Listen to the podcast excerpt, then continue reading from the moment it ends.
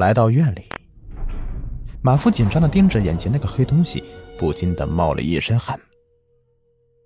他并不敢轻举妄动，却听到黑东西说：“你为什么要抽我？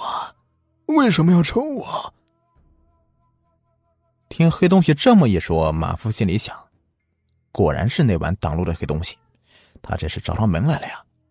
于是便壮着胆子开口道：“你挡我的路，不抽你咋办？”我回家看家。经过那条路，被你的马儿压在车底下，不敢动弹。你却说是我挡你的路。黑东西愤愤不平的说道。听黑东西这么说，马夫急急的为自己申辩道：“我哪知道啊？我只知道你挡了我的路，吓了我的马儿了。我情急之下才抽了你。”那东西尖利的声音再次响起。若不是你的马鞭沾上我的血，我可能就找不到你了。我在路边一连等了好几天，终于循着血腥味找到你。既然一路跟你到这儿，那我就绝对不会放过你。就这样，马夫和黑东西你来我往的互相指责着。为自己申辩着，气氛在这个初冬的深夜里变得越来越焦灼，火药味十足。这时候，马夫的妻子突然醒了，他摸了摸身边空空的被窝，又听到窗外马夫的声音，便道：“大晚上的，在外面跟谁说话呢？”马夫听到妻子醒了，下意识的止住争吵。倘若让妻子看到这个场面，不知道会被吓成什么样子。于是便故作轻松的扯着嗓门喊：“呃，呃，我出来上个茅房，呃，这就回屋。”农村的茅房都是在屋外的院子里。马夫的妻子也没有多想，然后又躺下去。马夫压低嗓音，半威胁半央求的对黑东西说：“我不是故意抽你的，哎，请你放过我吧。”若你还敢来惊扰我的家人，我一定不会放过你。就这样，马夫也不管那个黑东西会不会就善罢甘休，便将马鞭往腰间一塞，头也不回的奔回了家中。那黑东西还想上前理论呢，可是碍于马夫的家那个马鞭呐力气很大，他不敢靠近，便也悻悻离去。一夜无话，本以为这事儿就此了结了，可是令马夫万万没有想到的是，那个黑东西不依不饶的缠了他半个多月。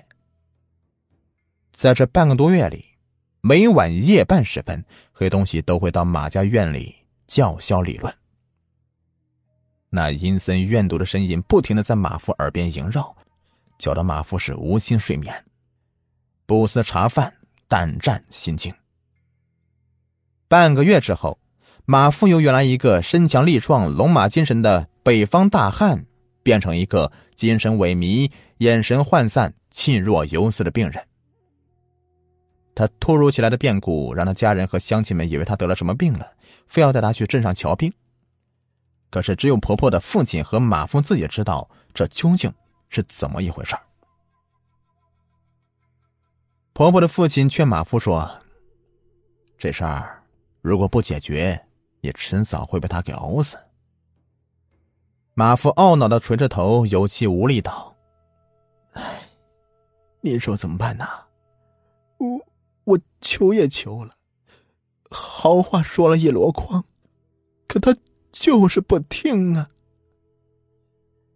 诚意未到啊。”婆婆的父亲抽着旱烟，喟叹道。那晚，你看他钻到一户人家，那么那户人家必定和他有所牵连。你去那个村子里打听一下，那家人最近有没有什么人去世，然后烧纸焚香，虔诚的道歉，估计能有些用。马夫听了这话，便匆匆的备了礼物，赶了马车到那个村子里相熟的一户老汉家打听情况。经马夫打听，方才知道那黑东西的始末由来。原来，那户人家有个女儿，从小生的漂亮伶俐，是村子里有名的俏丫头。姑娘生性纯良，吃苦耐劳，家中父母兄弟姐妹啊都很喜欢她。姑娘到了适婚年龄，嫁到了邻村的一户人家。可是几年过去了，姑娘没有为婆家生下一个一男半女的。婆家就说姑娘不能生孩子，对姑娘百般刁难虐待。姑娘性子刚烈，受不了婆家的委屈，便找一个月黑风高的夜里上吊自尽了。马夫碰到她的那晚呢，正是姑娘的头七。姑娘死后依旧是心念娘家、父亲、兄弟姐妹，就想趁着投胎前呢回来再看家人一眼，没想到啊，被马夫抽了一鞭子。本来姑娘就是横死之人了，怨气很重，加上马夫出了这一鞭子啊，更是怨上加怨，便每夜来缠着马夫不肯罢休。马夫闻言不免有些同情起那位姑娘，便带了香烛纸钱、果蔬、糕点来到他家曾经遇到那个黑东西的马路边焚香烧纸，下跪磕头，道：“哎，姑姑娘。”我知道你是苦命人，我很同情你。那天是我不对，冲撞了你，请你原谅我吧。冤有头债有主，毕竟不是我害死了你，请你放过我吧。一番磕头求饶后，马夫怀着沉重的心情，匆匆回了家里。果然，自那日以后，黑东西就再也没有过来找过他，他的精神也逐渐变好了起来，能吃能睡。心性也更加豁达了，经常帮助乡里乡亲的干活拉货，遇到事儿也不再鲁莽草率。后来呀，马夫听说那横死姑娘家的婆家又给儿子娶了个媳妇，但是依旧是没有孩子。好了，故事虽小，但却发人深省。愿那些整日奔波在旅途中的人们能够万事小心，平安顺利，待人多微笑，遇事莫鲁莽。愿天下夫妻皆因爱情结缘，莫因小事伤心，遇难同当，遇福同享。